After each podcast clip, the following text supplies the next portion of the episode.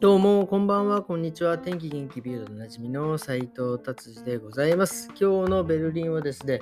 え一気にまた温度下がってですね、13度とかですね、昨日よりも3度ぐらい下がってですね、もう今日は本当に自転車乗っててもですね、ちゃんとあの上着とあのマフラーをしないともう寒い感じでございました。はい、じゃあそれでは早速ビルド行ってみたいと思います。えー、ビルドですね、えー、まあ相変わらずあの、あのエネルギー問題、えー、来てますが、えーとですね、省エネの仕方というか節電の仕方っていうのが載っててですね、まあ最近はね、携帯電話とかですね、まあタブレット、えー、パソコンなんかもそうですが、まあ充電しますよね。で、充電器なんか僕もそうですけど、こう差しっぱなしにしといてですね、充電が必要な時にこう、えー、その端末に挿すというような感じをしてるんですが、このね、充電器っていうのは結構なんかその、電気消費をされてるということが研究結果というか、まあ、調べた方がいてですね、えー、まあ年間で言うとですね、まあ、えー、16ユーロぐらい、えー、これをね、抜くことによって節約できると。だから例えば、パソコン、タブレット、携帯、もろもろなんです。例えば5個ぐらいあったとしたらですね、5個の充電器を外したらですね、16×5、5、6、36、ね、まあ大体80ユーロからまあ100ユーロぐらいとかはね、え節約できるっていうことなんで、まあもちろんあの抜かなくてもあの最近ね、そのなんかタコ足のやつでも電源を切れるタイプのやつがあるじゃないですか。あんなんでもね、なんか節約になるって書いておるわけでございます。えー、っていうことでね、すいません。ビールドはね、ちょっと終わりにさせてもらいます。えー、今日はですね、実はあの、本当久々にですね、まああの、もう何ですかね、お店、僕が2008年にお,、えー、お店オープンしましたけどね、それ以来、それぐらいからのね、本当に昔からの、えー、友達がですね、久々にこうベルリンに帰ってきてですね、まあもともとはベルリンにいたんですけども、最近も本当忙しくて、世界各国をですね、回ってる友達がいてですね、久々にベルリン帰ってきて、まあ、えー、久々に飲んでですね、まあ、ちょっとね、夜遅くなってしまったんですけど、まあ、頑張って今、撮っておるわけでもございます。ただね、これなんで、えっ、ー、とね、本当にね、こう、なんですか？あの楽しくてね、ちょっと今、もう何を言ってる、尻滅裂な感じになっちゃっておりますがですね、えっ、ー、とね、えっ、ー、とね、まずね、ちょっとびっくりしたのが、ベルリンのですね、とこにですね、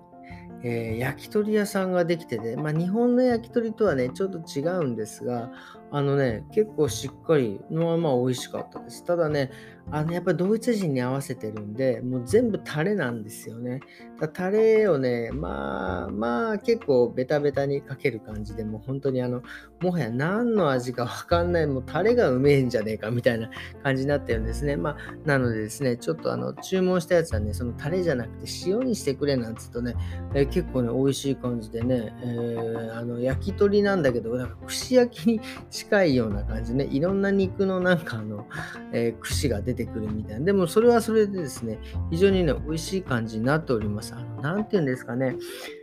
あの、もうこう、僕ももうね、ドイツ来て二十何年ですけど、例えばお寿司なんかもそうですけど、日本のお寿司と思って食べるというよりは、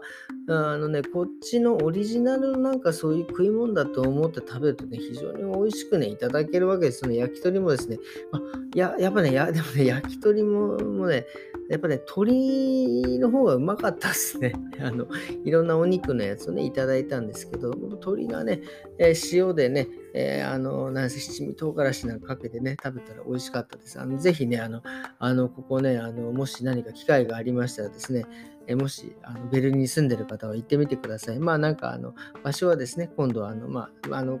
連絡いただければあのお教えしますので、よろしくお願いしますということです。でね、本当ね、そういう、そこにね、行って、まあ本当にもうお店出してからの友達だったんで、まあ本当に昔話にね、あのまあなんか話が咲くみたいな感じで、本当昔は、まあこの話もね、もう、